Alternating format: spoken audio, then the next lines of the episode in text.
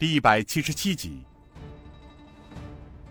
囚车内外血迹斑斑，有的囚徒甚至连囚衣都被染红了。渐渐的，冲到囚车上的人少了许多，负责救援的人基本上都在不知情的情况下被囚车里的犯人所杀。正在此时，不知道是谁大声喊道：“天哪，刘公公，我们中计了！囚车里没有段统领，都是他！”喊声未息。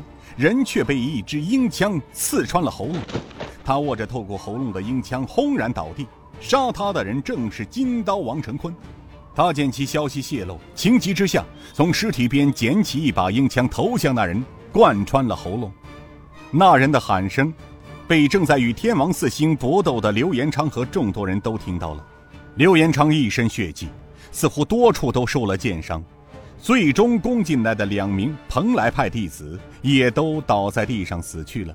师傅郑中怀腿部、腰间似乎也受伤不轻，而那些围攻囚车的人将死亡殆尽，只有数人被武当妻子围在阵中困兽犹斗。囚车里的囚犯见消息泄露，待在囚车也无用处，便纷纷破笼而出，退出囚衣，还原本来面目，渐渐地围上前来。这道路上、山沟里横躺竖卧，尸横遍野。莹莹和丫鬟也似乎受了点伤，云云和香儿正在为他俩包扎。武当、少林、金刀王家、十八旗都有人受伤，但所幸的是，没有一人死亡。突然，只听得山顶之上一阵轰轰炮响，众人一愣，闻听得山顶四周震天战鼓。喊杀声四起，数十面大旗在风中猎猎作响。刘延昌抬头看时，只见得山腰上出现了大队官兵，一队队披挂整齐的铁甲军弓箭手，将山谷四周围得水泄不通。山顶上一把大黄旗下面，晋王一身戎装，身旁站立着刘奇峰和残剑门门主郑天明。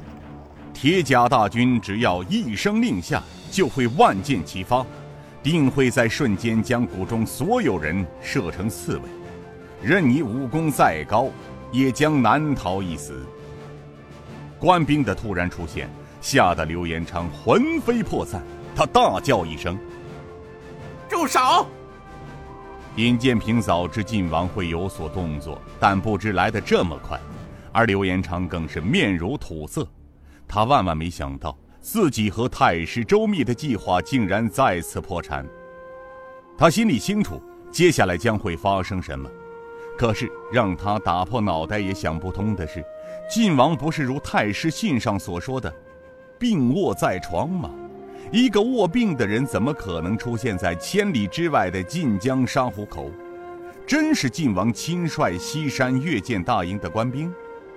所有黑道上活着的人。都向刘延昌这边靠拢，微笑沉声道：“怎么回事儿，刘公公？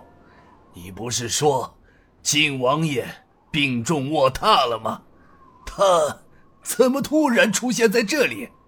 还有，少林、武当那些秃驴道士是从哪里冒出来的？你不是说尹建平？”只有少数的武林中人帮忙吗？刘延昌此时面对着微笑问出的问题，无言以对。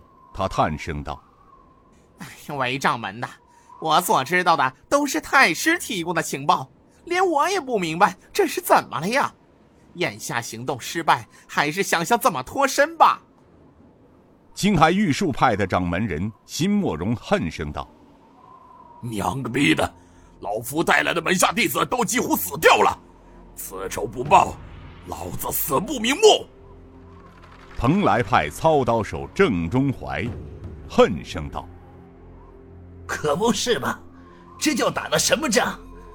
如此惨败，老夫不甘心呐！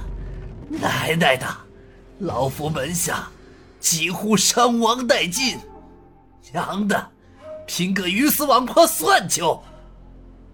山西郝家伏魔刀冉成道：“郑门主，莫门主，两位请不要意气用事了，拼怎么个拼法？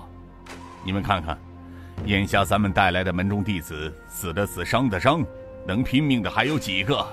你们再看看四周，这都被官兵围住了，而他们那边，天地九杀、天王四星、武当少林、金刀王家，所有的人一个都未损。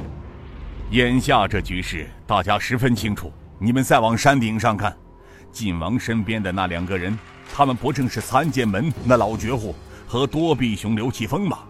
不用说，我们连下面的人都摆不平。如果两个老鬼下来，请问韦掌门、神君两位前辈，单打独斗，两位能成几招呢？雷电门主欧阳崇道：“难不成我等就只有坐以待毙吗？”伏魔刀冉成道：“我可没这么说。俗话说，君子报仇，十年不晚。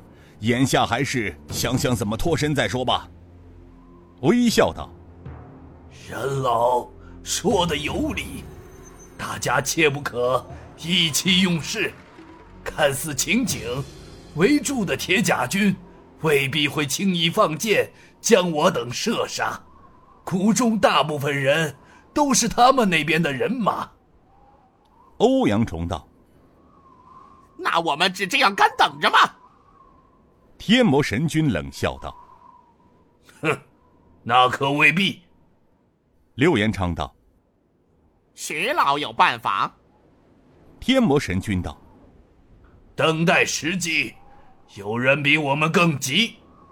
我们不动，他们未必会与我们耗下去。”刘延昌又道：“徐老可真是人老成精了。不过你们不知，铁甲军虽然厉害无比，但他有个致命的弱点，那就是人人身上用铁皮包住。”身子奇重，转动不灵，一旦被冲乱，他们就再无法集在一起了，形同墙铁壁。所以，如果有机会的话，大家要先破了铁甲军，我们才有冲出去的可能啊！正在此时，山顶上的大黄旗动了，看似晋王要下山，